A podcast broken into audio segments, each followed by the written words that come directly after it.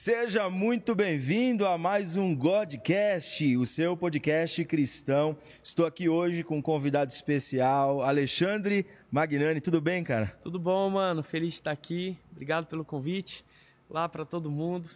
Graças a Deus. É um amigo da, de seminário, hein? É, cara. A gente foi. Como que, que, que fala? Conterrâneo, né? Não, não é conterrâneo. Eita. É, da mesma época, é... Da mesma- contemporâneo. Contemporâneo. da me- A gente era da mesma época, de turmas diferentes. Eu tava fazendo a teologia na época. É, ele tava fazendo música, né? Sim, foi. Eu cheguei lá em 2005. Não lembro. Foi. Eu me formei em 2009. Você chegou em que ano que foi? 2006. É, um ano depois. Um ano é, depois. é. Legal, cara. Poxa, e foi incrível, assim, porque lá ele já tocava muito bem. Na, ele já entrou tocando bem, hoje É. deve estar rebentando, ele vai tocar um som aqui pra gente. Mas antes, quero falar pra você que você pode, neste exato momento, baixar o teste de dons espirituais no meu site vivendoevangelho.com.br. Vai lá, baixa lá o teste de dons espirituais e saiba como você pode servir ao Senhor da forma é, da melhor forma com excelência também. Também temos nosso patrocinador, a gente tem patrocinador aqui, você Olha viu? só, Olha só. É creme americano, uma base, várias possibilidades. Tem transformado delivery de milkshake nas melhores hamburguerias do Brasil. O contato está na descrição desse vídeo. Vamos para som então? Vamos Bora. começar tocando? Vamos começar Bora, com música? Bora, vamos lá. Bora então. Vou cantar uma música. Onde que eu olho aqui, Rodrigo? Pra Essa aquela câmera é sua, é. Gente, vamos lá. Vou cantar uma música chamada Vento, beleza? Vamos lá.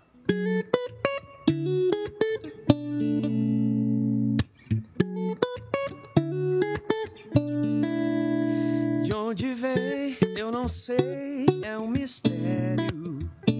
O que faz, isso eu sei, sou prova viva. Toda vez que ele vem, me traz o ar que me mantém. Eu quero mais, a tua paz é o que me faz viver. Sopra em mim, Deus, sopro de vida. É, eu posso sentir que vem, como o vento vem sobre mim, Deus. Às vezes tento seguir em frente sem o teu sopro. E de repente me vejo ilhado em maus desejos. Mas como brisa você vem, me traz o ar que me mantém. Eu quero mais, a tua paz é o que me faz viver. Sopra em mim, Deus sopro de vida. É, eu posso sentir que vem, como o vento vem sobre mim, Deus. Sopra em mim, Deus. Sopro de vida. É, eu posso sentir que vem, como o vento vem sobre mim, Deus, sobre todos nós. Ah,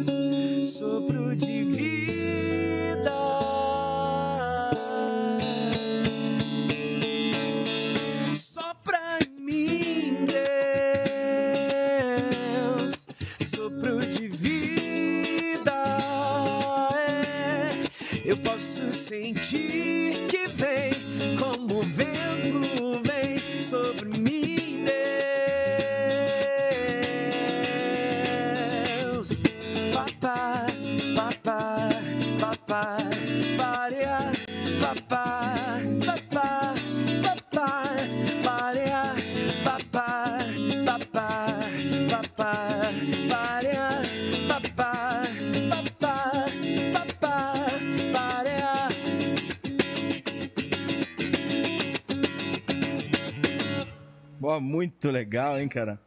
Valeu aí. Você que tá gostando aí, deixa os seus nos comentários aí. Que música bonita, cara. A letra é sua? É minha, letra minha.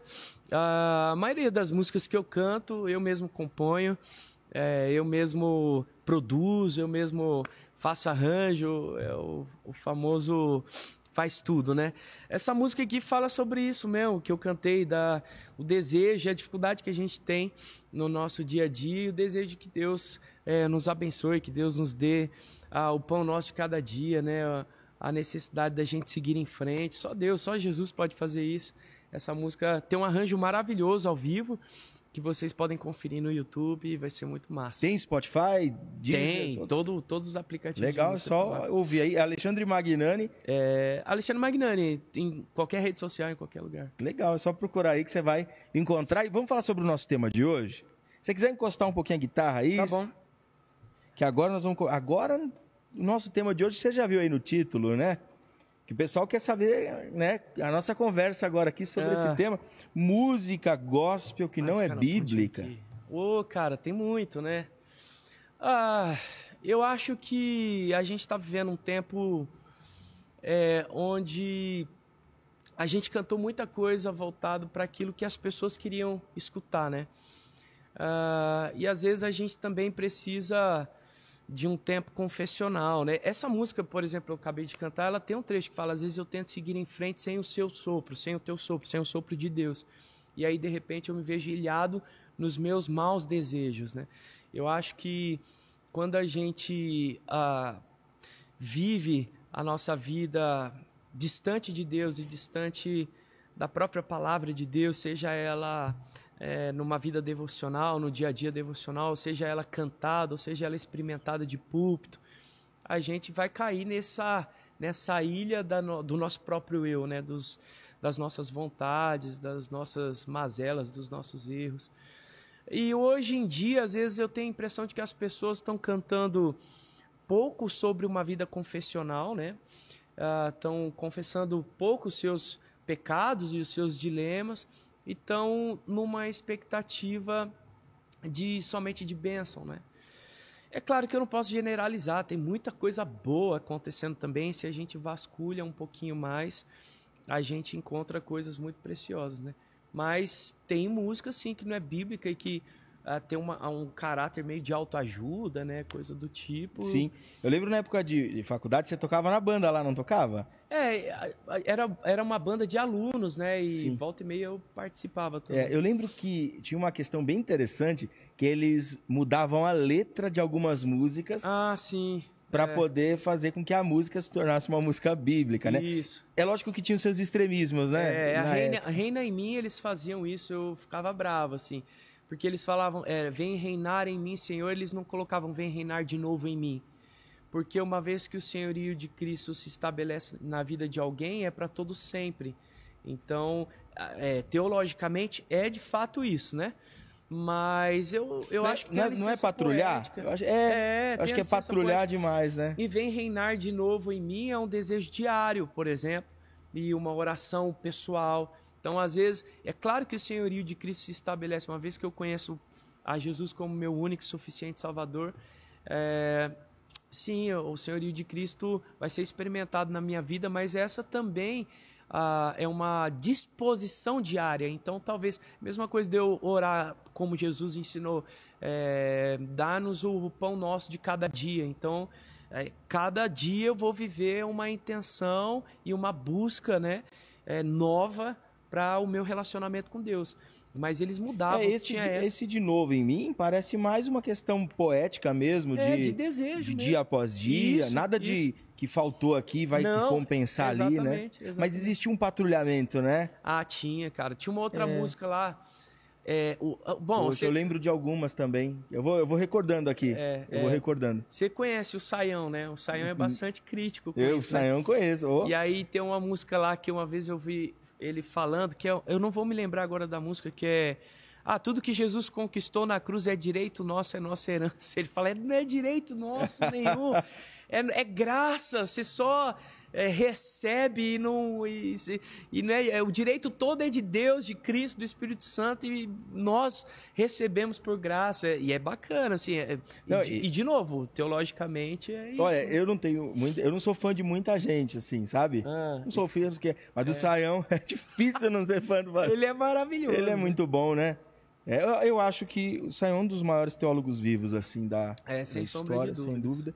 E, é muito legal nessa questão, mas realmente, se você começa a olhar tudo por esse crivo, você não vai cantar mais nada, né? É. Mas o que, que você acha assim de, por exemplo, eu gosto, tá? Eu, eu sou uma pessoa que sou bem tranquilo quanto à música. Uhum. Até depois nós vamos falar sobre a música que você nem conhecia, né? É, não- Casinha favorita, mas Eu não- depois. Depois eu vou. A, a primeira coisa que eu vou fazer depois de sair daqui é dar um play nessa música. Ah, é? pra- é? porque eu nunca ouvi falar, assim, eu não, não, não conhecia mesmo. Tá certo que eu não sou um padrão, cara. Eu sou meio desligado também desse, dessa, desse mundão, assim, de, da música, do que tá rolando. Assim, tem coisas que eu me aprofundo, conheço mesmo, e tem coisas que passam um pouco distante de mim. Não sei se isso é bom, se é ruim, a gente Não, é- vai descobrir. Ó, eu gosto, eu gosto de músicas que são motivacionais, compreendo que elas são legais também. Aham. É, mas acredito que, por exemplo, é, existem algumas músicas que passam da conta, sabe? Aham, que extrapolou, ou é só realmente negócio, né?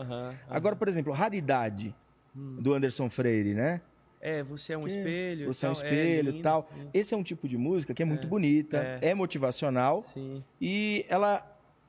Como é que eu posso dizer? Ela é bíblica, mas ao mesmo tempo ela só está usando a, a- o formato de, de escrita bíblica Aham. para poder contextualizar uma letra que é de ajuda ao próximo, não é isso? sim. Você pensa assim também É, ou não? eu conheço pouco essa música também. Eu conheço o Anderson, inclusive ele me segue no Instagram, cara. Olha só? É, eu, eu O Anderson é muito bom honrado, também, né? cara. Eu me senti honrado.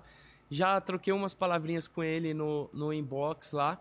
É, ele, o Anderson tem uma caneta muito boa, né? É muito. A gente fala isso.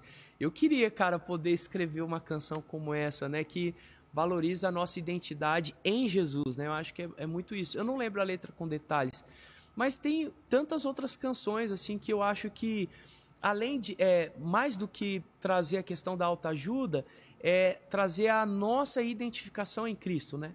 É trazer quem nós somos de fato, olhando para Jesus, né? Interessante. Acho que só Jesus que dá essa completude para nossa vida, né? De saber quem é o Alê, né? E não o Alê Mag... o Magnani artista, não o Alê ministro de música de uma igreja em São Paulo.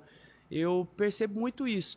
Aí a gente às vezes confunde, tem outras é, canções que às vezes traz muito a, a- o objeto do meu eu, né? De olha pra mim, eu tô aqui, é, é, é quase que a, a gente tivesse é, tendo que implorar para Deus, o Pai, olhar pra gente que é filho, né? E quando a gente olha para a palavra de Deus, é, lá em Mateus 6, por exemplo, Jesus fala que se Deus se preocupa com os pássaros, com os lírios do campo, não vai se preocupar com a gente, que é filho, né? Então eu acho que a gente passa. É, é, é a, do- é a dosagem, né, Rodrigo? Eu acho que a gente passa um pouco, a gente perde a mão no excesso, na busca, naquela coisa. E quando Deus, na verdade, está olhando pra gente falando, eu tô aqui. É, no caso, no caso da, dessas músicas, eu gosto, eu canto aqui. eu É, gosto pra sim, demais sim, até. eu Mas muita gente patrulha, tipo, ó, essa música não fala sobre Deus, fala sobre você. Aham. E eu muitas vezes olho essas músicas e realmente ela fala sobre. Fala sobre o eu. Sim, É, é natural. sim. Mas isso não, de forma não é errado, né? Se você olhar e falar, isso é errado, não vai mais fazer. Aham. Não existe. Sempre é uma conexão entre Isso. quem Deus é e quem eu sou, né? Sim. Existe, existem questões que vão passar do limite. A gente vai falar sobre algumas questões que eu acho que passaram do limite, que aí é no meu ver, talvez você pense diferente. Uhum. Tá. Mas, por exemplo, o Anderson, tem diversas músicas dele que são incríveis. Acalma o Meu Coração é uma música que fala sobre o eu. Aham. Mas é linda, assim. é- Na verdade, eu acho que é uma das músicas que eu mais gosto. Eu gosto do Memorial também. Ah, o Pregador Voltou, eu acho uma das mais bonitas, assim. Tem um, a gente canta sempre ela na Páscoa aqui. Ela tem uma teologia muito legal também. Por mais que o Anderson, acho que é assembleano, né? E tem uma É, divergência. Da, nossa, nós estudamos na Batista, né? Isso, Então, isso. E isso não choca. Uhum. Sabe? E é muito legal. O Anderson, é, sempre em todos os eventos, acho que já participou de evento que o Anderson foi também. É, eu não lembro se a gente já se encontrou em evento, mas, cara, é um cara que eu acompanho à distância, mas acompanho. Cara, o Anderson, eu vejo os rios que ele posta, as coisas que ele posta, e sei que é a verdade dele, cara. Ele realmente. é um cara up pra cima, né? Agora ele Muito, tá.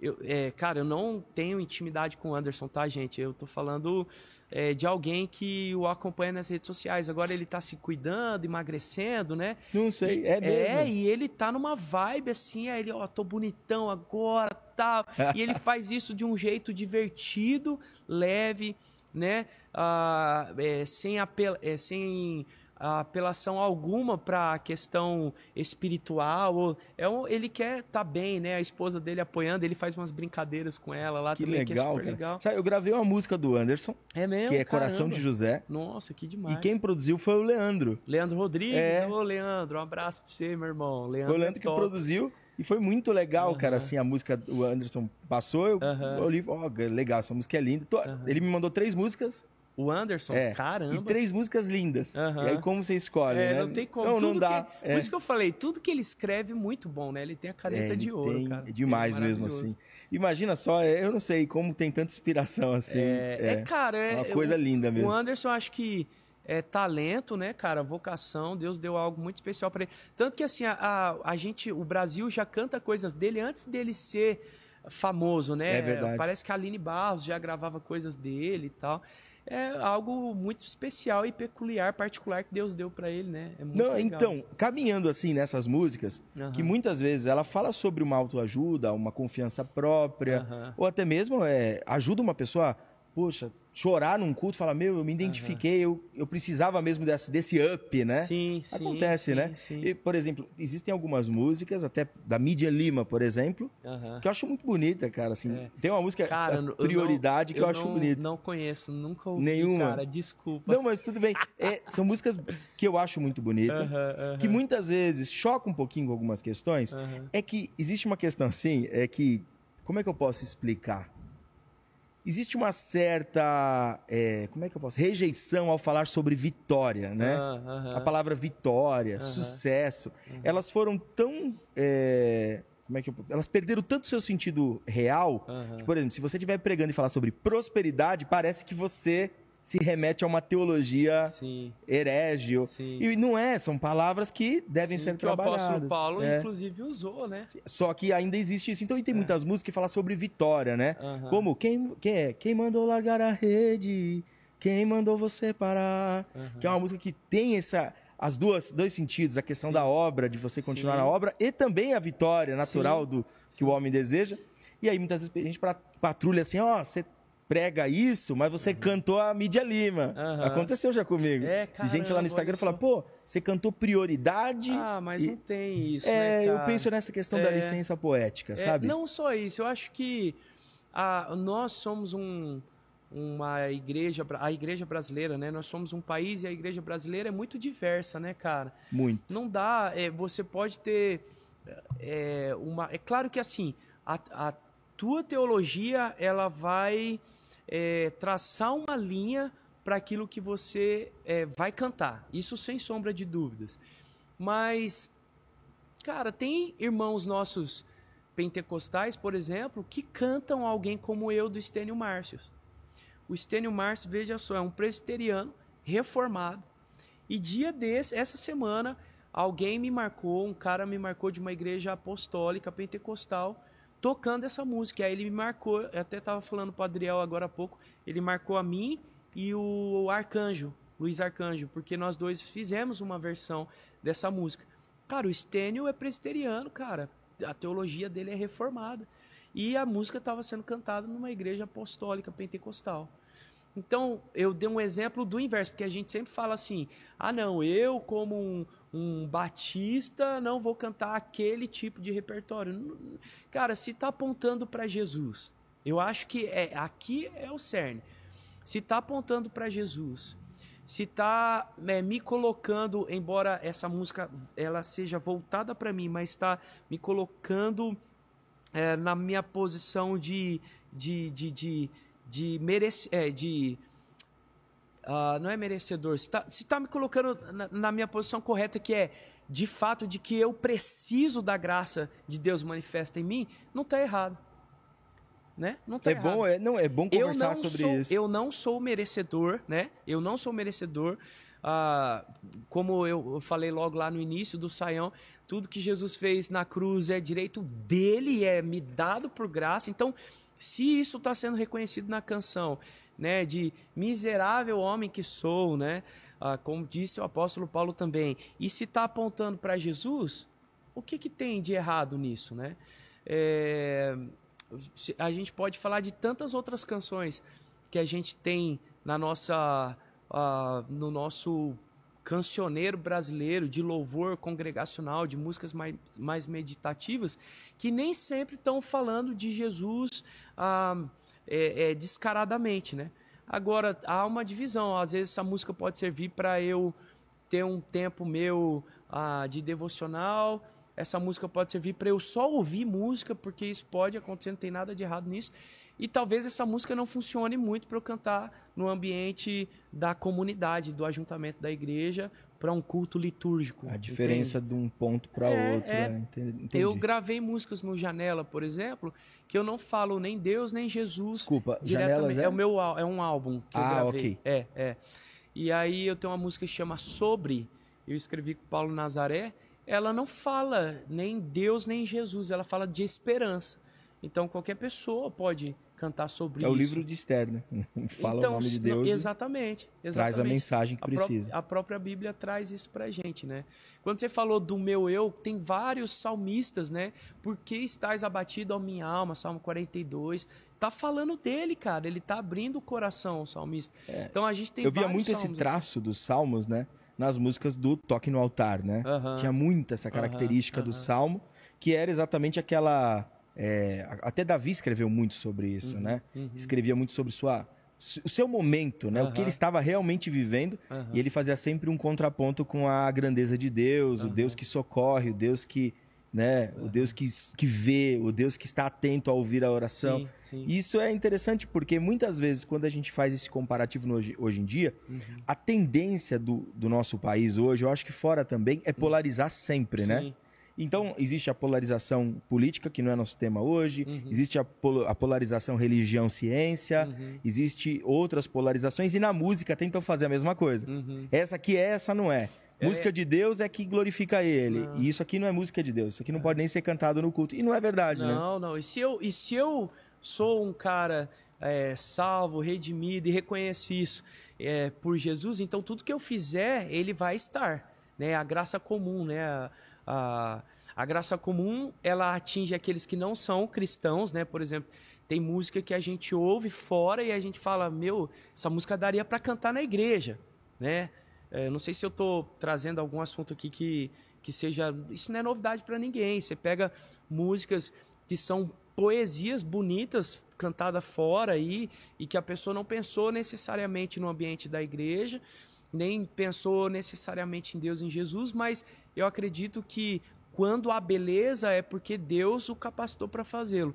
E se Deus dá isso para quem não conhece diretamente e ainda não é, se revelou para essa pessoa, a pessoa ainda não compreendeu, imagina para mim, que sou cristão, que estou aqui né, com uh, um amigo pastor, que estou na minha igreja, servindo a minha igreja, fazendo as coisas para que a igreja de Jesus seja edificada. Então, é, seja uma música instrumental né? Que não precisa ter uma letra ali redigida, mas ela está glorificando ao Senhor.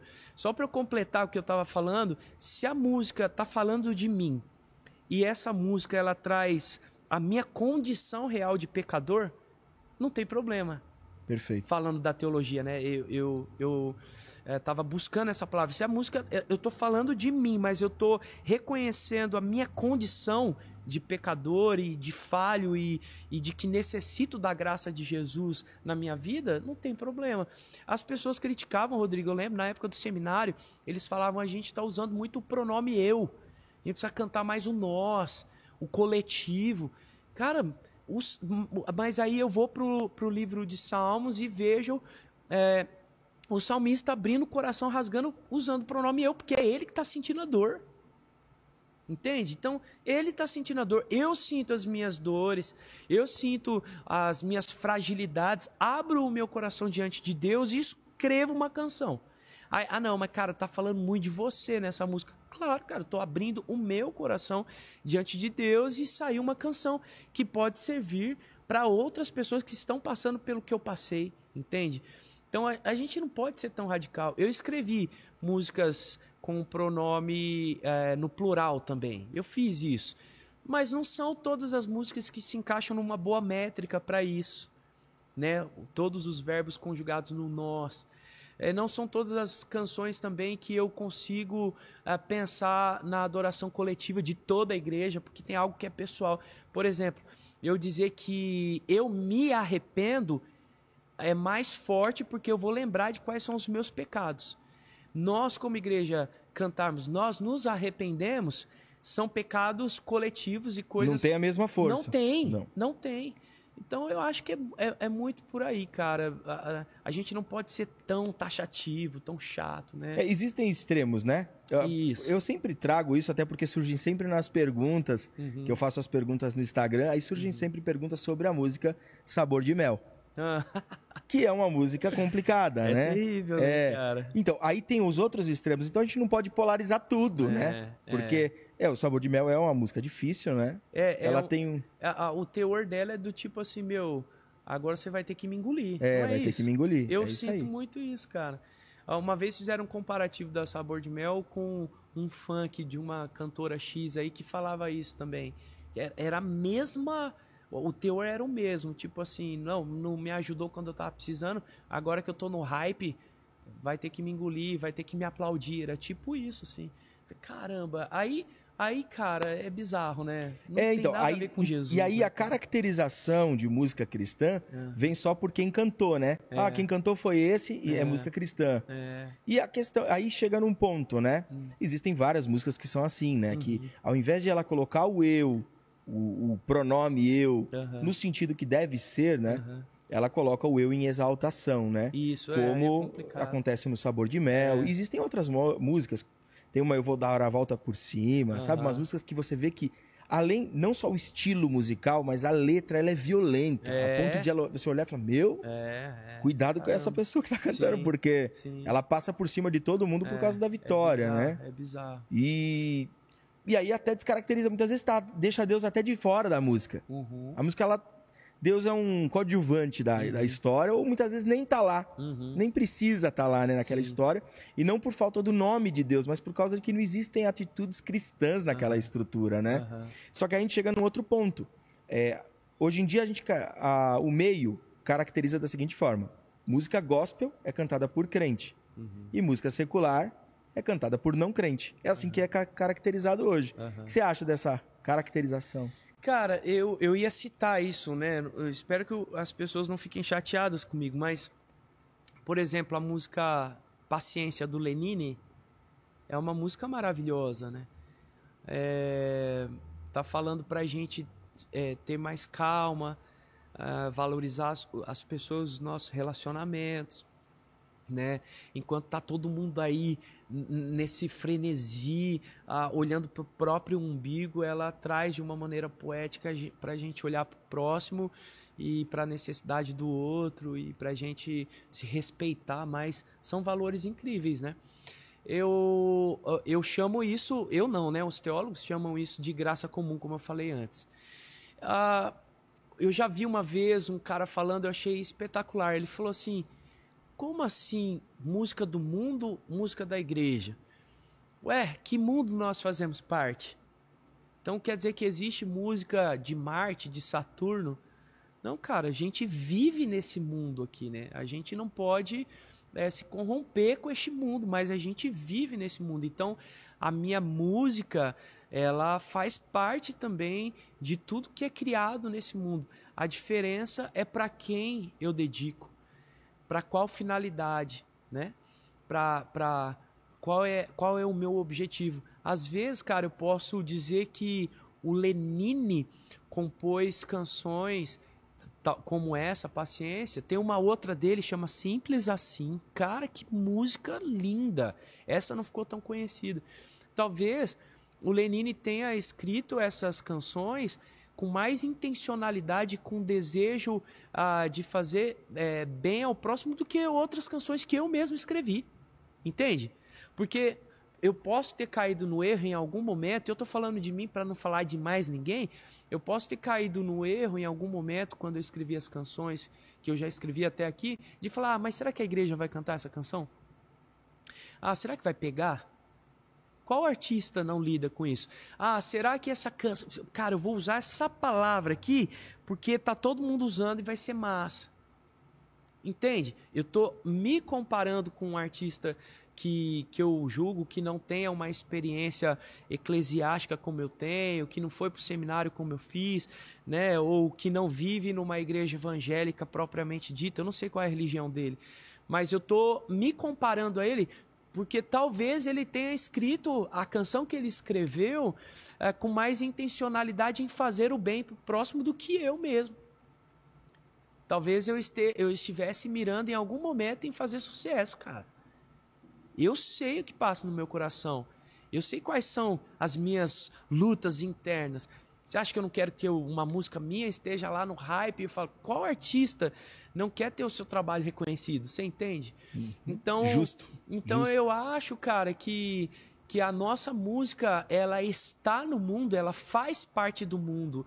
É, eu não eu não faço uma agora a mensagem que ela carrega para quem eu entrego e de quem eu estou dizendo é sobrenatural. Aí sim, né? Quando eu olho para minha própria vida e vejo o quanto Jesus me ama, eu falo, cara, isso é sobrenatural porque eu não mereço. Quando eu olho para o testemunho da minha família, o que Deus fez e ainda faz na vida dos meus pais, dos meus irmãos, eu falo, cara, isso é sobrenatural. Aí sim, o que carrega a mensagem que eu estou expressando nas minhas canções é sobrenatural. Aí não é deste mundo.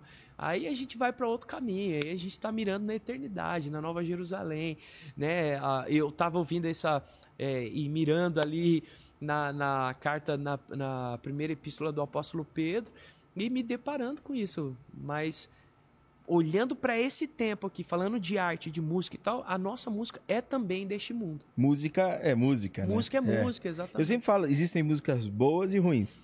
É isso aí. É, você tem que olhar a música e falar, fere os princípios do evangelho? É. Não. Então é, é música, cara. Me é. faz mal? É. Né? Me faz mal.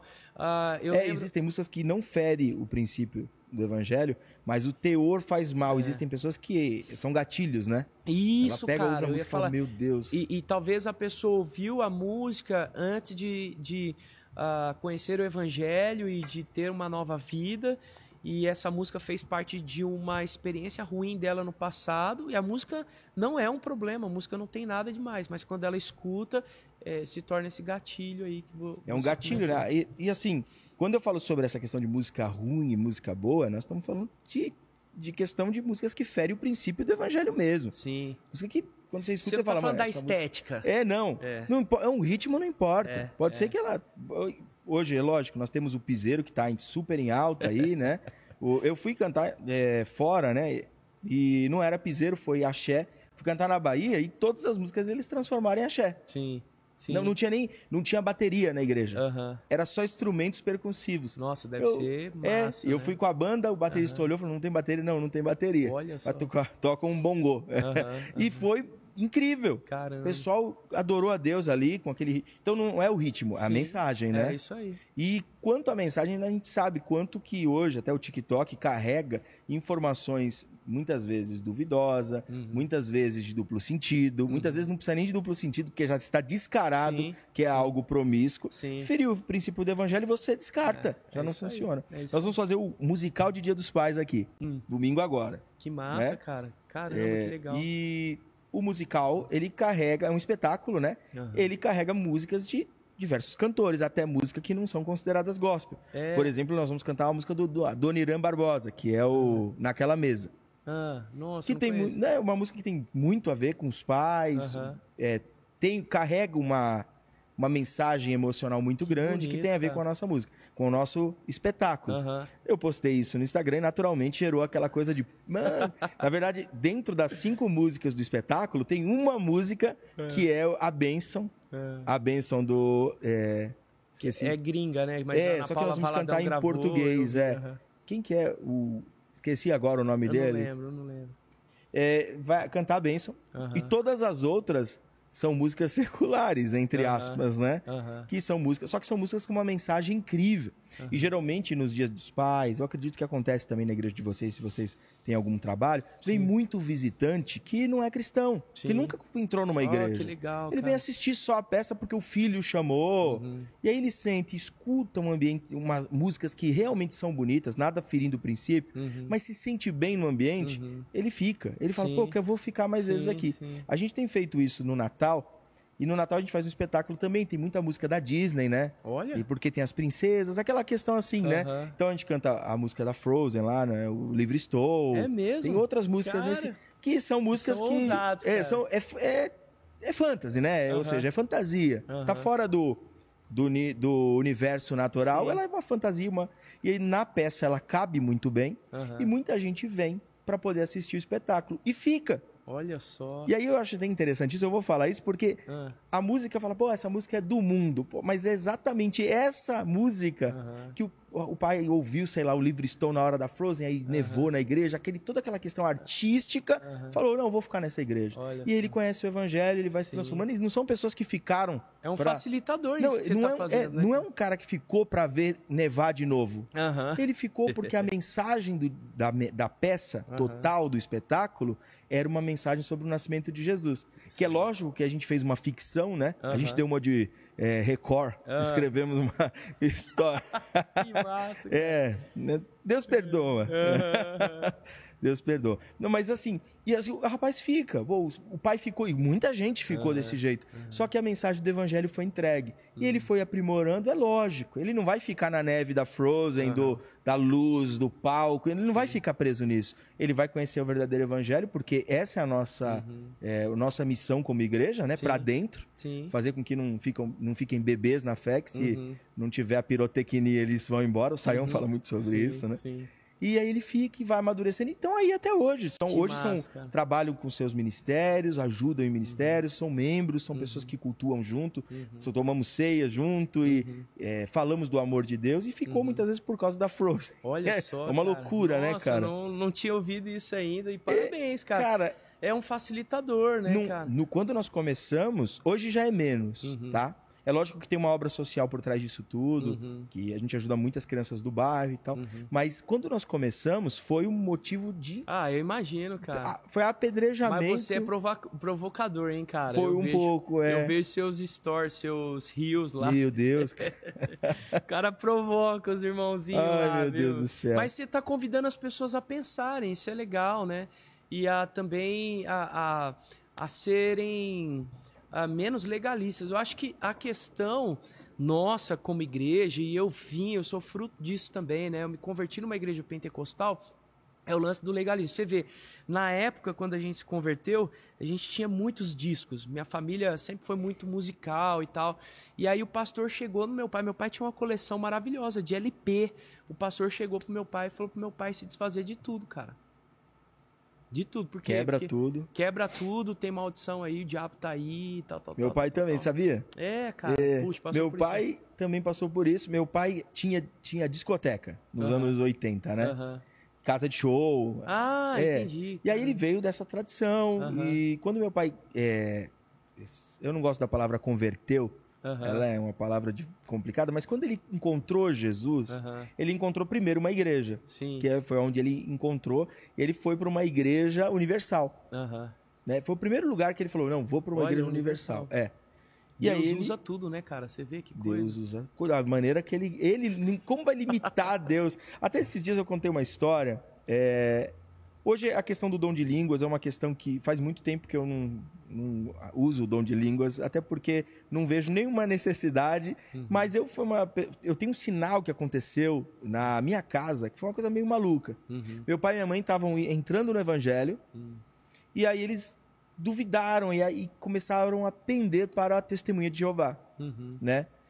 E eles já estavam numa quadrangular na época, né? Uhum. Que foi uma igreja, você falou que foi uma igreja que você conheceu é. Jesus. Foi. E é uma igreja muito família, muito ministerial. Uhum. É, só que são diferentes entre uma e outra, são diferentes, mas foi uma igreja muito boa pro meu pai, pra minha mãe. Pra um Pra começo de também, ministério, foi muito boa. excelente. Foi uma igreja muito família, Isso. é, é, cantava Tem Anjos Voando, Oh, nossa, amo. obrigatório. Até hoje, cara. Até hoje. E aí, assim, o... eu lembro que meu pai ia pra Testemunha de Jeová e eu tinha nove anos. E eu acordei de madrugada falando numa língua que minha avó e meu avô não entendia, nem meu pai nem minha mãe. Nossa, caramba, É. cara.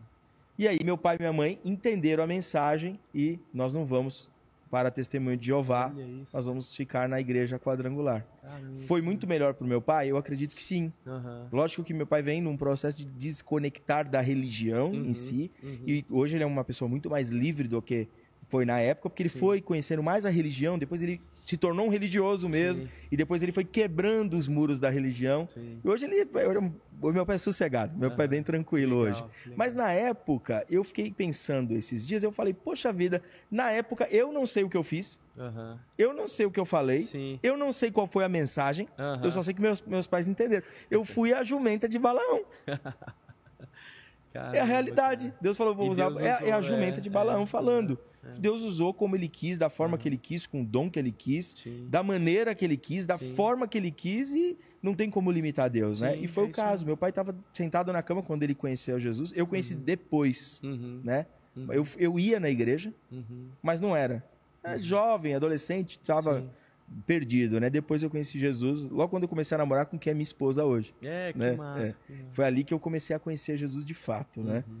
Mas é, eu lembro que na época, né, essa, essa, esse momento de transformação do meu pai foi pela Igreja Universal. E o pastor ajudou muito ele. Sim. Mesmo com todas as problemáticas que nós sabemos teológicas, né? Aham. Que isso não tem problema nenhum falar, né? Eles, Sim. eles defendem isso porque acreditam diferente, sim, né? Sim. E foi um momento de entrada. Ele conheceu, ó, poxa, isso aqui. Só que tinha os extremos, Uhum. né? Fe- Corta aqui pra mim, Lucas, pra não deixar problema pro, pro Alê. o, essa questão do quebrar os discos, Aham. tirar todos os quadros da casa. E meu pai tinha a coleção toda do Roberto Carlos, quebrou toda. É, Que até hoje ele pensa vida. nessa coleção. caramba. Falou- ele fala, quebrei toda a coleção do Roberto Carlos, É, né? teve que fazer toda aquela questão, porque aí veio um pastor orar lá, eu nem lembro quem era, ele foi orar, e aí ele olhou um quadro e falou: tem um demônio naquele quadro. Sim. Aí pega o quadro e queima. Ó, aquela. Aquilo ali. E na hora que viu os discos lá, foi, meu Deus do céu. É, o da gente. É, gente agora tinha- pode mudar pra ele de volta. A gente tinha mui- muitos discos lá e eu acho que a intenção do pastor na época foi de também de daquilo não ser um gatilho pro meu pai. Meu pai tinha problema com álcool, né? Meu pai era Entendi. alcoólatra. E aí meu pai ouvia muito disco e muita música, aquelas músicas lá e gostava de beber ouvindo e tal. Então, eu acho que no, no final tinha uma intenção muito boa, mas que daria para uma base é, boa, né, de, de, de estudo, de dedicação, de Bíblia, de ver que a- aquilo, claro, tinha algumas bandas lá que a gente até sabia que tinha um pacto, assim, sabe? Que eram as coisas fortes. assim, Black que Sabbath. Meu pai É. tinha Black Sabbath, cara. Então. Não, obri- era- era... obrigatório ter o Black Sabbath e o Hall Seixas, né? É, obrigatório. E tinha coisa que Quem dava pra. tinha, é. Tinha coisa que dava, Dava pra, pra rever, né? pra- é, que dava, dava pra se desfazer e tal. Mas, cara, você vê, hoje em dia a gente tem outro pensamento. As coisas estão mudando e, e eu percebo que dentro da linguagem da igreja, para coisas boas, assim. É claro, cara, é, a linha tênue hoje é da gente saber o que, que a gente pode trazer para dentro da nossa casa que vai ser bom para os nossos filhos, por exemplo. Eu penso muito o tempo todo nisso. Eu falo, cara, eu, eu já sei o que eu quero. A Marcela, minha esposa, ela sabe já o que quer. A gente, a Marcela vem de uma família batista tradicional, assim. Mas, cara, o Davi, meu filho tem 10 anos, ele ainda não sabe, cara. Ele ainda precisa ter um encontro com Jesus, ele ainda precisa tomar a decisão dele. E às vezes aquilo que para mim é muito leve, eu sei lidar, para o Davi pode trazer algum tipo de confusão, né, cara? Perfeito. De, de pensamento para ele. Isso em vários aspectos, né? Até em coisas que eu assisto, assim. Eu tenho que me policiar, eu tenho que tomar cuidado. Séries, por exemplo, né? A gente não tem mais aquele punk, aquela pancada de, de LP, mas eu tenho os streaming tudo lá no. O acervo tá na, tá na mão, né? É, tá tudo muito fácil, muito rápido. Não, essa questão da informação, né? É uma geração. Primeiro, 10 anos eles estão na geração da, do- da informação seletiva, né? Aham. Só ouve o que quer, Aham. mas tudo tá à disposição, né? Sim. Então, por exemplo, ele pode no computador ver o que ele quiser, Exatamente. bom ou ruim. Ele Exatamente. pode, ele pode chegar ao inferno Meu filho, por Então- exemplo, meu filho tá no computador agora, provavelmente. isso. Ele pode chegar lá no inferno com, É. com todos os manjares e pode subir até o céu com uma, aprendendo tudo, porque tá- está tudo disponível a ele É, ali. é. Né? O, o- a questão não é acessar a informação. A gente ia na biblioteca, né? Sim, da, nossa.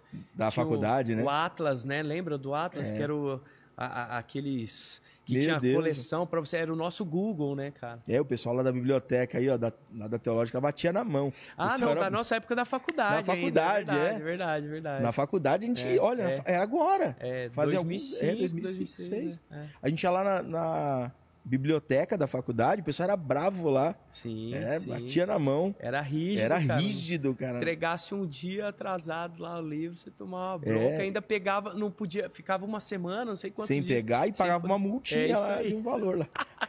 Numa fichinha de papel. É, tinha uma cara. fichinha. E tinha muito livro que você não podia tirar, porque era obra única, aí você tinha que Sim. entrar. Você não podia tirar Pra foto também. Você É. tinha que ler lá dentro. É, é isso mesmo. E aí, então, assim, a, a gente corria atrás da informação. Sim. Agora a informação Tá está tudo aí, disponível. tá tudo aí. Só que agora a gente precisa saber selecionar a informação que, É isso que é realmente É isso informação. É isso mesmo. E, assim, a gente tem até um ponto a mais agora. Eu tenho um filho de seis, Aham. que ele nasceu em, é outra geração. Sim.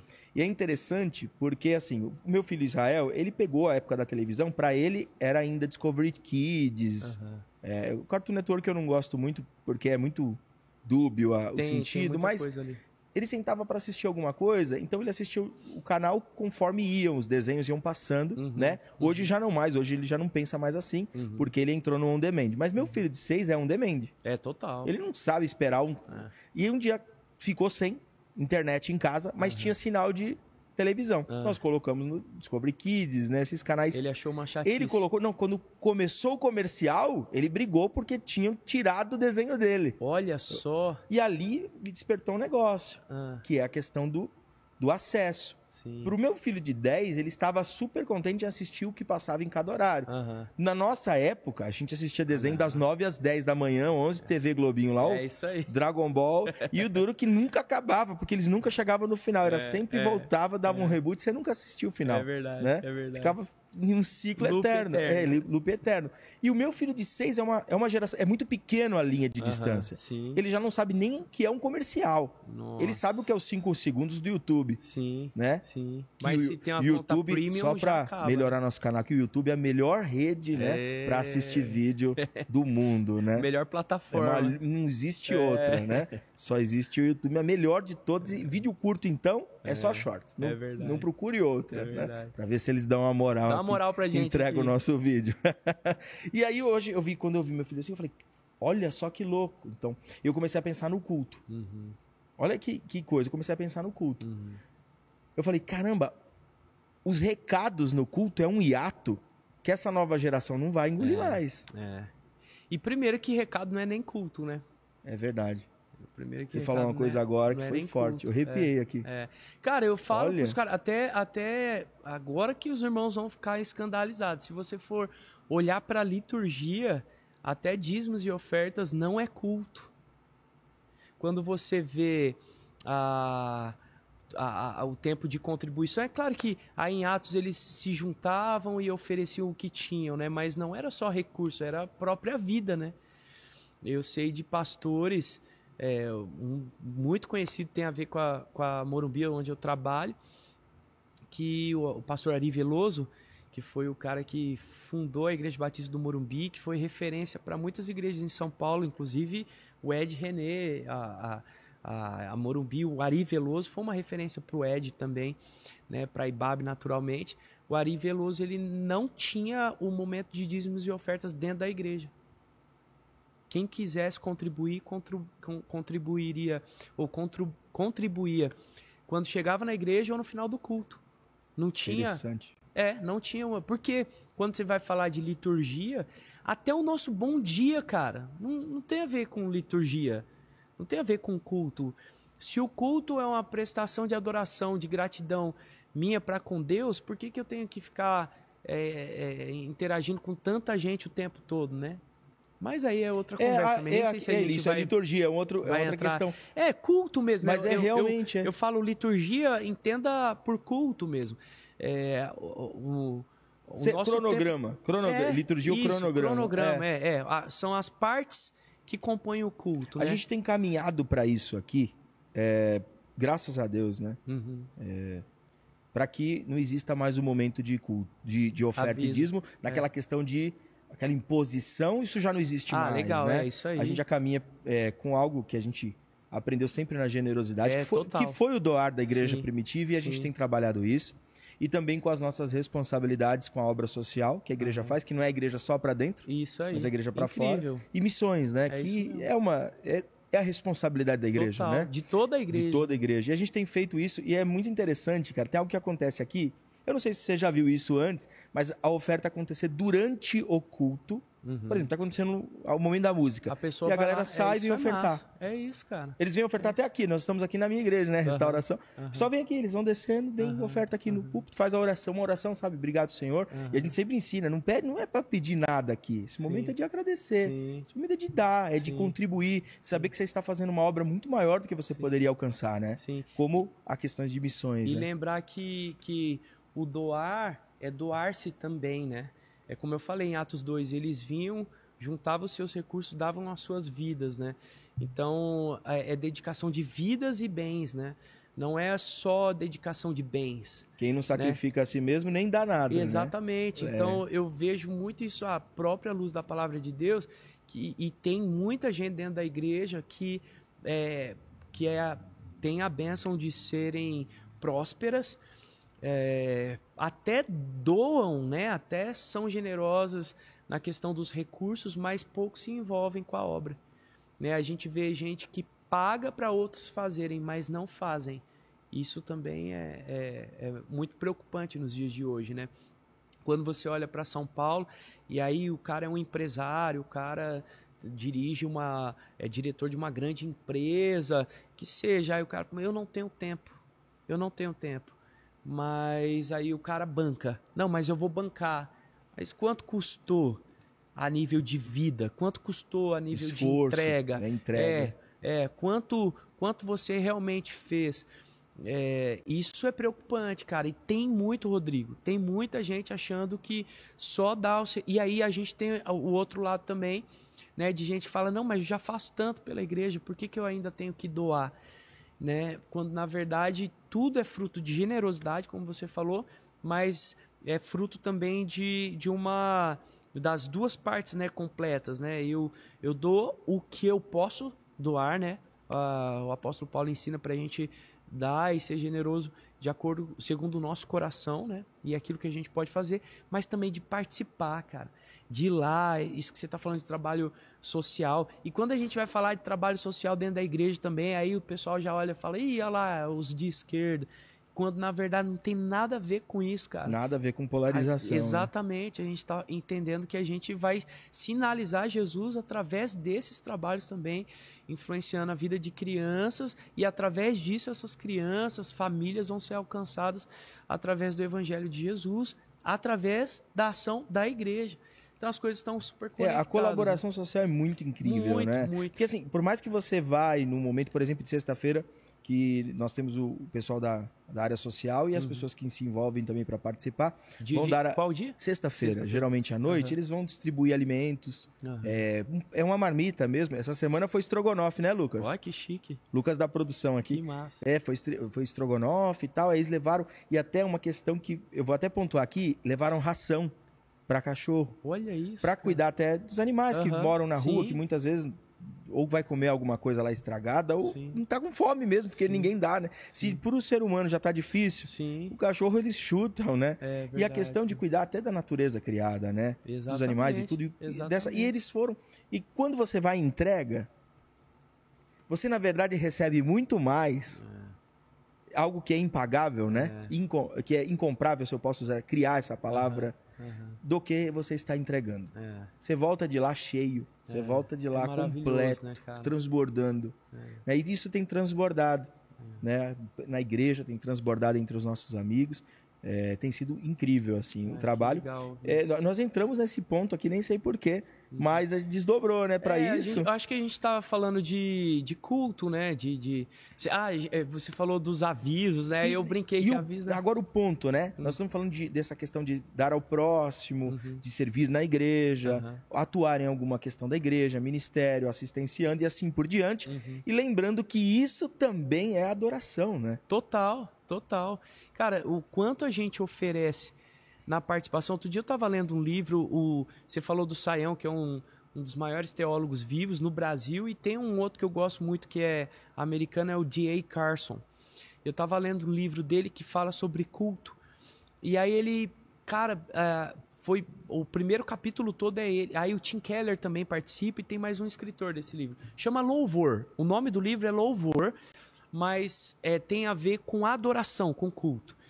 E o Jay Carson fala o seguinte, cara, você acha mesmo que Deus, sendo Deus, criador, que fez tudo aquilo que a gente vê, que me fez diferente do Rodrigo, cada um com seu jeito, cada um com seu com seu DNA, diferente você de mim, eu de você, e o Adriel e, e todo mundo que que nos cerca, um diferente do outro, que fez toda a beleza que a gente vê ah, na natureza. Você acha que esse Deus criador, poderoso, onipotente, onisciente, precisa mesmo que a gente se junte num espaço como esse aqui para adorar Ele? De forma nenhuma. Aí ele, chega forte assim. É eu falei, pesado, Meu? Deus. É. Aí ele fala: então, para que serve o culto? Ele entendeu, com base num outro teólogo que ele estudou, que eu não vou me lembrar o nome agora, ele entendeu que culto ele serve para edificação mútua. É para edificação mútua. A gente se junta nesse tempo aqui para eu ser benção na sua vida e você ser benção na minha vida. E isso é adoração. Isso tem a ver com o que você falou. Isso tem a ver, e ele tem com base Romanos 12. Sejam sacrifícios vivos. Esse é o verdadeiro culto que é agradável a Deus. Então, é, servir a um outro, um ao outro, eu te servir, você me servir, é adoração a Deus. Deus se agrada disso. Tem a ver com o primeiro mandamento. Sim, é, eu sou um culto. Exatamente. Aonde eu exatamente. estiver, eu sou um culto a Deus, Exatamente. é o tempo todo. Por isso que, que, eu, é. que eu fico pensando, cara, quanta coisa que a gente tem no culto que nem sempre é para edificação mútua. Isso é muito sério. Eu trabalho numa igreja com culto, tá, gente? Sou ministro de música numa igreja aqui em São Paulo, na Igreja Batista do Morumbi, há cinco anos. Quanta coisa que a gente ainda faz no culto que não tem a ver com edificação mútua e que também não tem necessariamente a ver com adoração a Deus. Entende? Ah, mas os avisos é para edificação mútua, porque aí eu estou falando para a igreja o que vai acontecer nos próximos dias para eles se envolverem. Pra... Não, para, não.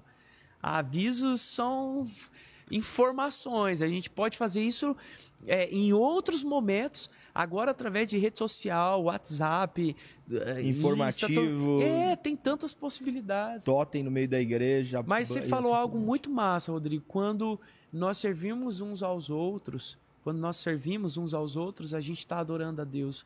Eu não tenho dúvida disso, cara.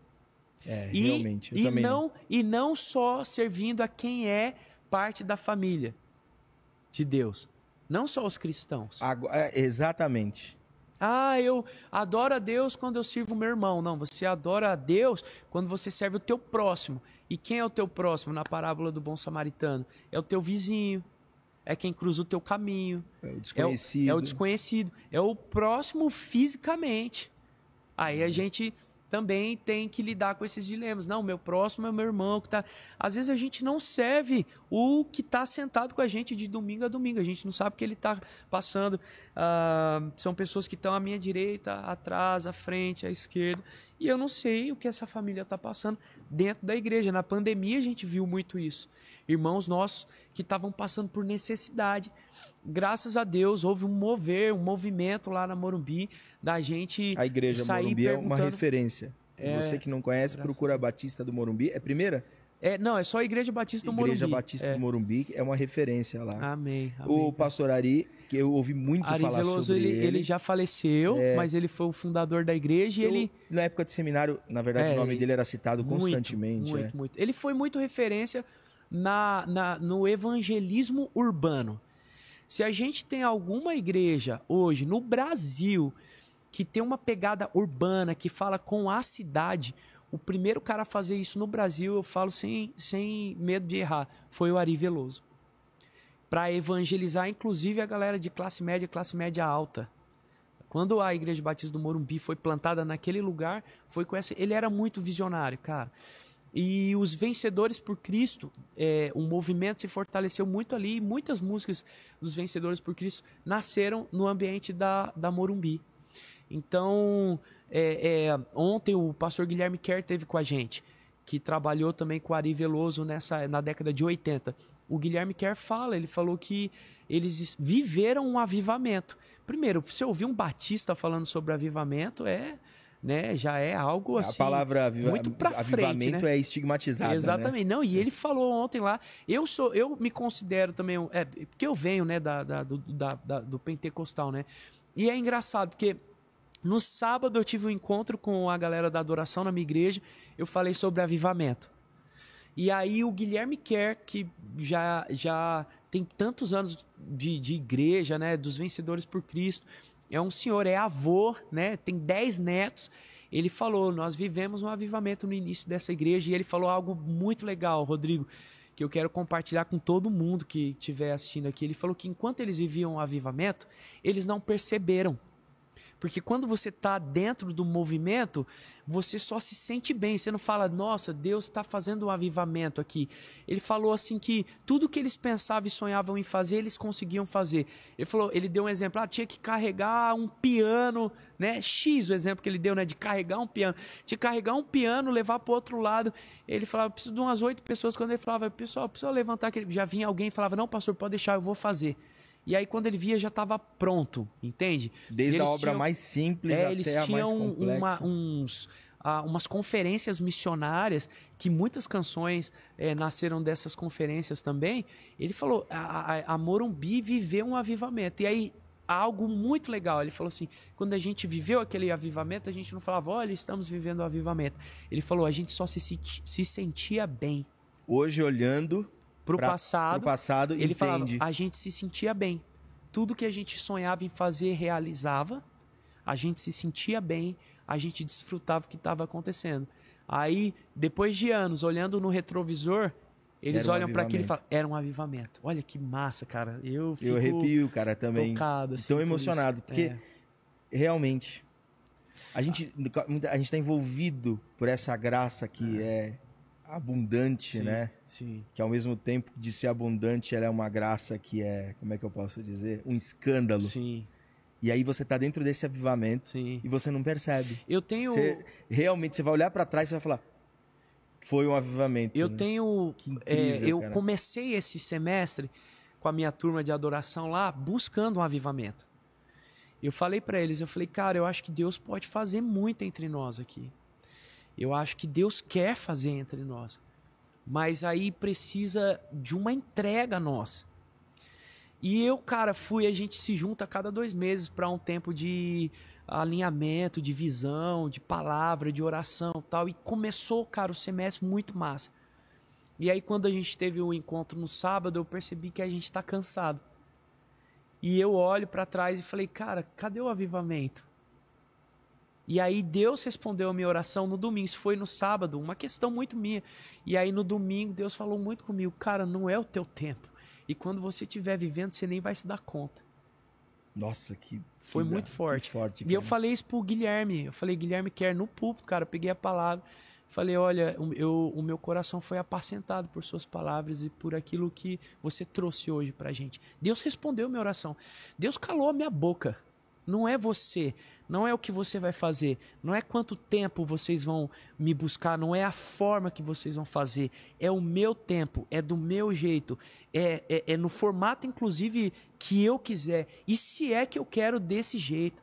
Cara, Deus foi falando comigo de diversas maneiras. Ontem, isso está recente, batendo no meu coração, falando. Eu tô ainda assimilando o golpe. Que incrível. Porque que incrível. eu quero muito, não, cara. E, que... falando de avivamento, não é essa questão de. É, aquela manifestação. Emocional. Não, não, não é isso. Cara. É uma outra coisa. Não, quando você vê o avivamento do John Wesley, os hospitais na Inglaterra foram feitos naquela época escolas, é, infraestrutura. É, saneamento básico, isso É, é o movimento É um- que de impacto que vai de novo no que você falou. para dentro, para fora. de dentro para fora, a- servindo o próximo, adorando a Deus. E leve, né? Leve, Leve, leve. é. Exatamente. O que o, a palavra do Guilherme Kerr me remeteu ontem foi isso. Era leve. A gente estava feliz. A gente era feliz vivendo aquilo. É muito especial. lou... Olha, eu, eu guardei isso aí agora aqui, não vou É, esquecer tá- mais, tá cara, guardado, porque Tá guardado no meu coração. você veio aqui para isso hoje. Amém, mano. Cara, que alegria receber você aqui hoje. Cara, eu que agradeço pelo Nossa, papo. que bom, cara. Você consegue fazer mais uma música pra gente Agora, encerrar? agora, agora. Cara, vou- Falamos, a gente ia falar sobre a música Casinha, né? Favorito, se você não escutou ainda, eu, né? vou, eu vou buscar saber, rapaz. Eu vou buscar ouvir essa. essa Agora, canção. falando só pra fechar aqui, antes de você pegar a, a guita, ah, a questão da música Casinha Favorita, eu acho que você pode ir lá escutar. Criaram realmente uma tempestade em volta dessa música, Uhum. mas que ela é mais do mesmo do que a, a worship tem cantado já. Aquele Uhum. worship de repetições. Aham. Mas não é só worship, é um movimento geral de repetições. Talvez por uma facilidade de compreensão, os 15 segundos da rede social de hoje em dia, de uma série de fatores, né? Sim. E eu a- vendo essa resposta negativa a essa música, Uhum. você acredita que o worship ele chegou num momento que ele tá um pouco cansado já? A galera cansou um pouco de ouvir aquele mesmo, sei lá, Hum. Sei. estereótipo. Eu não sei, cara. Eu acho. Isso falando de música mesmo, de Sim, estilo, né? Sim, sim, sim. Cara, e é incrível, né? Eu tenho um. é, nem sei se ele vai ver isso que eu vou dizer aqui, mas eu tenho. Eu conheço alguns caras que, que estão sendo reconhecidos, ou, ou que as pessoas. É melhor assim. Eu conheço alguns músicos que as pessoas, o, a igreja colocam, coloca esses músicos é, na prateleira de worship. E um deles, cara, eu conheço desde criança, porque a, a gente era da mesma igreja e eu ensinei ele a tocar violão, a gente conviveu junto, que é o Theo Rubia. A gente é da, é- era da mesma igreja e da mesma cidade, chamada Rancharia. Eu chamo ele de Tercinho. O Tercinho é um baita músico, cara. Que canta pra caramba. O Tercinho canta muito. Se o Tercinho começar a cantar uma blequeira assim, você fala: caramba, mano. Ele tocando violão, fazendo a, onda, assim, ele é muito bom. Ele produz bem. É super talentoso desde criança. Conheço o Tercinho desde quando ele tinha, sei lá, bicho, talvez 8, 9 anos, assim. E eu lembro que na época a gente estava na quadrangular, na, naquela quadrangular em rancharia, e aí vinha o pessoal do. Ai, cara, como que é o nome? Do Ministério Ipiranga. Ia lá ministrar. E o Tercinho pegava várias coisas com os caras. E eu também a- a- a- aproveitava e ficava próximo, assim. E o Tercinho é um cara talentosíssimo, que você pega a música deles, assim, dele, que tem melodias é, é, bem elaboradas, cara. Uma letra que ele começou escrevendo ali e tal. E aí tem outras coisas que vai para uma pegada mais de rasgar o coração tal. E outra, e ele é daquilo, daquele jeito, ele é de verdade, é um, é um moleque massa, tem um testemunho massa. Moleque, eu, eu tenho talvez pouca diferença, uns 5, 6 anos de diferença dele. Eu conheci também o Brunão Morada. Inclusive eu gravei música do duas músicas do Morada e eu conheci o Brunão antes do Morada virar o que eles viraram. É, cara, o Brunão é super musical. É um baita compositor. A música pura e simples eu gravei e lancei antes do Morada. É mesmo. É, eu tenho no meu álbum é, o- Janela O também. Morada é, é uma das bandas que eu mais gosto. É, e que compõe a bem, que- composição são impecáveis. Já falei isso em outro podcast aqui. Sim. Você escuta letra. A música que eu mais gosto de- é Emaús. É, eu gravei essa também. É, Eu tenho uma Quando eu escuto, eu falo, meu Deus, É, mano. Maravilhosa, maravilhosa. Nós cantamos ontem aí, né, Lucas? Ah, Emaús, que foi lindo, a pura cara. e simples é, é muito criativa, né? Fala da relação, do relacionamento de uma criança com Deus brincando de esconde-esconde, sabe? Nossa, que É- incrível. É, é muito incrível, né? Dele e do Neres, é um amigo, é Marco Neres, amigo dele. Ah, e musicalmente também é muito legal Então, Morada, e eu- né? isso que eu ia falar. E o, e o Brunão, é, é- outro dia, outro dia, já faz um tempo a gente tava falando no telefone. Ele falou que ia gravar um álbum numa pegada, inclusive eu falo pra ele, mano, tem que fazer nu- nu- numa pegada mais MPB. E ele manda bem. Ele manda É bem. mesmo? Ele to- é, cara, o Brunão é um músico de mão cheia. Então, assim, eu acho que, na, respondendo a sua pergunta agora, que, que, eu falo como base do que eu conheci esses dois caras e eu sei que eles são excelentes músicos, que a galera fala que o worship é muito fácil tocar, que o worship é sempre a mesma coisa. Não é, cara. E, e outra, esse o worship não é nenhum estilo musical, né? Ah, olhando para a estética musical, o que eles fazem é música pop. É, é o que eu faço também, é o que você faz. Mas caramba, cara, os brasileiros eles precisam pegar um negócio. Aí você vê agora o Maverick chegando com uma paulada aí juntou com o Kirk Franklin e tal. Lá nos Estados Unidos não tem isso. Tem um outro cara que eu ouço chamado Pat Barrett, não sei se já ouviu falar. Pat Barrett não. também, ele é bem country, assim, country, né? E, e, cara, também uh, não tem essa prateleira. A gente criou. Uh, vai ser difícil, Rodrigo, da gente é, é, tirar é, é, essa nomenclatura do nosso meio. Então, eu não acho que vai enfraquecer. Eu acho que vai continuar esse nome. Até os pro, o, o, próprio Morada, eles brincam com isso, né? Com o nome Worship, né? Com, nem é um estilo de música, né, cara? Não é uma... É, talvez a, a, as pessoas a, colocar, idealizar uma estética, uma forma, um formato e falar isso aí é, é worship. denominaram, entendeu? né? Isso, isso aí, é. isso aí. Então, agora sim há muita riqueza, cara, há, muita coisa boa para a igreja. A gente começou a cantar a bondade de Deus, né? Que o Isaías gravou recentemente e, e essa música está sendo bênção lá na nossa igreja. Cara, eu ouvi essa música quando foi lançada em 2019. Aí por que que ela, ela e, e, você ouve, o original acho que é da Bethel, né? Eu não sei. É, é, é bondade de Deus. Oh, escuta, cara, e já traz para cantar aqui na igreja que é linda. Você ouve lá a versão, acho que é no Victory, o, o álbum da Bethel, é country total. É country, né? É country. Eu fico falando country que eu aprendi com um amigo meu. Não fale country, é, né? É, pode ser country ou country, né? Mas é, você ouve o arranjo lá, não tem essa estética que a gente tem dos pads e das guitarras com muita ambiência. Não, cara, é bem minimalista e tal, tal, tal. Então, a gente que trouxe, cara, é igual música black também. A gente traz aqui, aí a gente olha assim.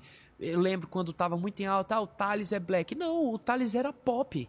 Né? O Eli Soares é black. Não, o Eli, ele é pop. Entende? O Baruch. O Baruch é um cara que eu acho que trafega em qualquer coisa que o Baruch canta, até rock ele faz bem, cara. É doideira isso. É, ele é muito Você bom. pega a Sobre a Graça, né, que é da época que eu fiz parte da banda dele, aquela música é meio rock, com, com coisa eletrônica, e ele manda bem. Mas o Baruch teve uma época que os caras falavam, ah, o Baruch é black. Aí depois, ah, o Baruch é, tá, ele tá meio rock. Ah, o Baruch é, é meio... Agora, agora, sei lá, sei lá, cara, os caras têm a mania de, de colocar uma etiqueta na gente. Tem que ter, né? É, é tem, tem, que ter cara, etiqueta pra. Tem que ter etiqueta. Os caras. É, eu sei que a gente tá indo pro final, os caras falam que eu sou o John Mayer brasileiro. Por quê? Tipo, você ouve minha música, mano, é, claro, eu tenho referência, ele é uma referência para mim, assim como tantos outros artistas são uma referência para mim. Cara, eu gravei uma música com uma amiga cantando junto, a Sara. Cara, eu gravei um solo que é de rock, rock, com uma guitarra, uma country, gent country gentleman dos Beatles. Tal. Os caras olharam assim e escreveram lá, ah, o John Mayer brasileiro. Cara, tem nada a ver com John Mayer aquela música, sabe? Então, precisam colocar uma etiqueta na gente, precisa colocar um carimbo de ah, você é isso, você você está imitando fulano, você está imitando ciclano e nunca valoriza o que a gente está fazendo, o que a gente está é, desenhando, né, na nossa carreira artística. A gente está falando de um problema estrutural, é, cultural, né? É que o brasileiro ele sempre precisa. Mas eu acho que no secular importar. é a mesma coisa. Claro, né? cara. É, claro, tá, é no secular, quando eu digo secular, é fora do ambiente Isso, de música religiosa, eclesiástica. De igreja. É. é. Também é a mesma coisa. É, é. Ó, agora é funk, agora é, é pop, agora. É, é isso mesmo. É. O Thales, ele surpreende nessa questão quando ele traz, começa a trazer um samba no meio, colocar os riffs e tal. Você olha e fala, caramba, é, é isso, é, né? Maravilhoso. E o, eu acho que essa questão do worship, ele tá num desdobramento, é lógico, uhum. né? Uhum. É, veio essa questão da crítica, é a opinião popular, uhum. né? Se divide, é lógico, mas a grande parte das pessoas vieram com essa crítica de ah, chega disso e tal. Eu acho que talvez pela letra, uhum. né? O diminutivo sempre traz essa. Será? Uhum. Né? Você lembra até do, do Lindo Lindo é. Toda essa coisa da, da coisa muito próxima, é. chamando Jesus de você. Uhum. E isso sempre foi estigmatizado. Eu acho que agora, eu não sei se as pessoas Fala, não, chega, não dá mais pra ser assim. Aham. Eu, eu não consigo ver isso. Eu vejo uma música, eu vejo alguns. É lógico, né? Aham. A gente tá cansado de é, repetições, né? Sim. Todo mundo pega a fórmula e repete, Aham. repete, repete, É, repete, repete. Mas não é só isso, né? Não. Como você vê nessa questão, eu vejo o Morada, eu vi no Pode Morar, Pode Morar Aqui, eu acho que é do Theo Rubia, né? Sim. que, sim. que vê naquela tem fogo nos olhos, aquela Isso. coisa. E fora que eu vou falar, não foi nem a letra ali, ele canta com uma verdade naquele É. clipe ali que parece que Mano, ele olha e fala: caramba, o cara Mas- vai explodir. Mas ele e é ele, pegada, você falando é, agora, é a eu- verdade dele, mano. é a verdade dele.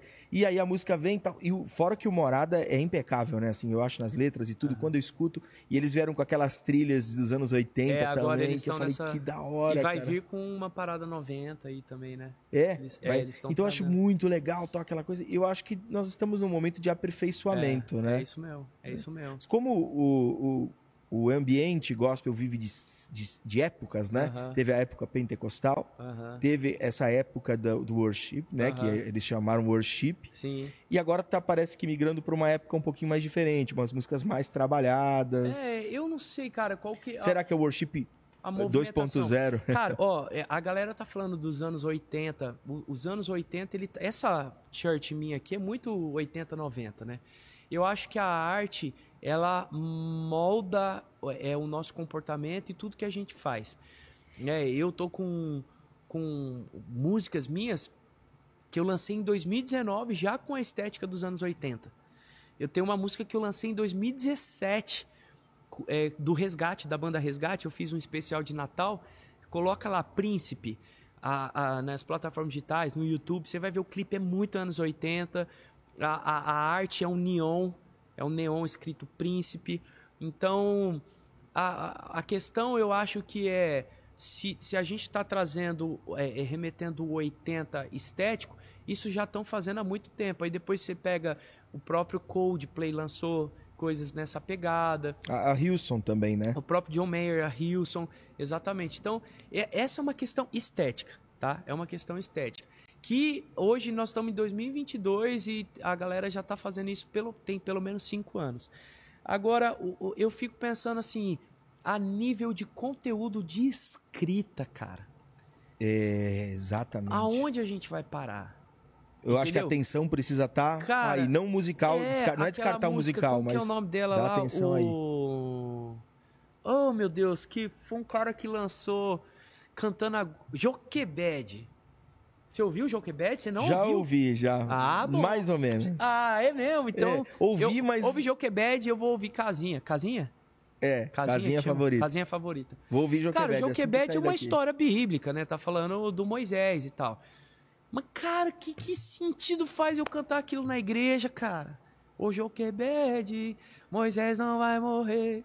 Eu posso ouvir o choro do bebê. O Joquebed, Moisés não vai morrer. Eu posso ouvir o choro do bebê. Mano, na boa. Cara, que que eu vou cantar isso na igreja? Eu não entendo. Não, não faz sentido pra mim. É uma história bíblica, é. É, mas é uma história também. ah, pode ser uma história folclórica, cara. Também. Ah, eu vou trazer pra dentro da igreja, vou trazer pra dentro do culto. Vou Que sentido isso vai fazer, sabe? Então a minha pergunta hoje é: agora ela tem o seu lugar de diversão, a Joquebed? Eu acho que sim. Tem gente que se diverte com isso, vai dar risada, vai achar engraçado. Né? O- você vê o clipe do cara lá, é, eu esqueci o nome dele, é, é- é- é bem engraçado, assim, ele cantando, ele canta agudo pra caramba tal. Eu falei, cara, tá bom, mas vamos pular o, a- é- essa, essa história e vamos pensar no que a gente vai fazer daqui pra frente. É claro, eu não tô generalizando também, né? E, Né, falando e- teologicamente, né, por exemplo, não dá pra pregar, isso eu vou pontuar, isso é questão teológica. Aham. Não dá pra eu pregar que Moisés passou o mar, você vai passar o mar também. Davi Exato. derrubou o gigante, você vai derrubar o gigante também. É, de sete voltas em Jericó, você dá sete voltas, É, vai cair também, e exatamente. assim por diante. Não dá pra fazer isso que Exatamente. não, não tem lógica, é, né? verdade, é É, verdade. aquilo ali é um ponto. individual, para individual, aquela uma história, experiência para aquela contexto. história. É, é, É. isso mesmo. Então a minha, a minha, a minha questão hoje fica assim, cara, para onde a gente vai parar, né? Tá, vamos deixar essa dúvida. Vamos. Onde a gente vai parar? É. Escreve aí nos comentários. É, é. Dá pra escrever aí? Escreve aí onde a gente vai parar. A gente acabou bem. Uma, a gente acabou cheio de dúvida. Ah, é, porque Deus. realmente não tem resposta. Não, não. Não tem. Não, não é ver... Isso é que a gente também está envolvido nesse, é. nesse século. É, eu me sinto responsável. É. A gente cara. não pode ser moldado por não, esse século, né? Não. É, não vos conformeis né, com esse século. Não, se, não, seja matéria-prima na mão desse Exatamente. século. Mas nós estamos nele. É. Então a gente tem que lutar constantemente para se renovar pela palavra. É isso mesmo. Vamos tocar uma aí? Cara, uma eu posso música pegar, top. Eu posso pegar meu capotraste? Lógico. Tá ali do lado. Cara, lógico, pode sim. Vou levantar, gente. Uns 10 minutos? Não. É. rapidão, rapidão. Tá. Enquanto isso, eu quero agradecer que nós estamos no ambiente da igreja da restauração. O ambiente é legal. Mostra aí, Lucas, como é que tá o ambiente. Ambiente bonito aí, né? Olha aí, ó. Tá, na, tá a câmera aberta agora aí, ó. Ambiente bonito. Obrigado à igreja. E aqui eu tenho também um culto todas, todos os domingos às 18 horas. Você pode vir aqui assistir. Nós estamos na série Talmidim. E nós vamos continuar mais um mês aí na série Talmidim, que tem sido incrível para nossa igreja. E você é um convidado para participar junto com a gente. Lembrando também que você pode baixar aí o teste de dons espirituais no meu site vivendooevangelho.com.br. Entra lá e acessa agora. Você pode também fazer meu curso em Vivendo o Evangelho. O curso tem mais de 18 horas, atualizações semanais. Você pode entrar lá também e se inscrever agora. Vamos lá, Lê. Eu vou ter chance de me despedir do pessoal Lógico, depois? ainda vou? vai. Então tá bom. Não é igual o programa da, da Globo. Canta aí. E Acabou. vai subindo os créditos. Essa música aqui tem a ver com muita coisa Liga, que a gente falou. Tá ligada a guitarra lá, Lucas?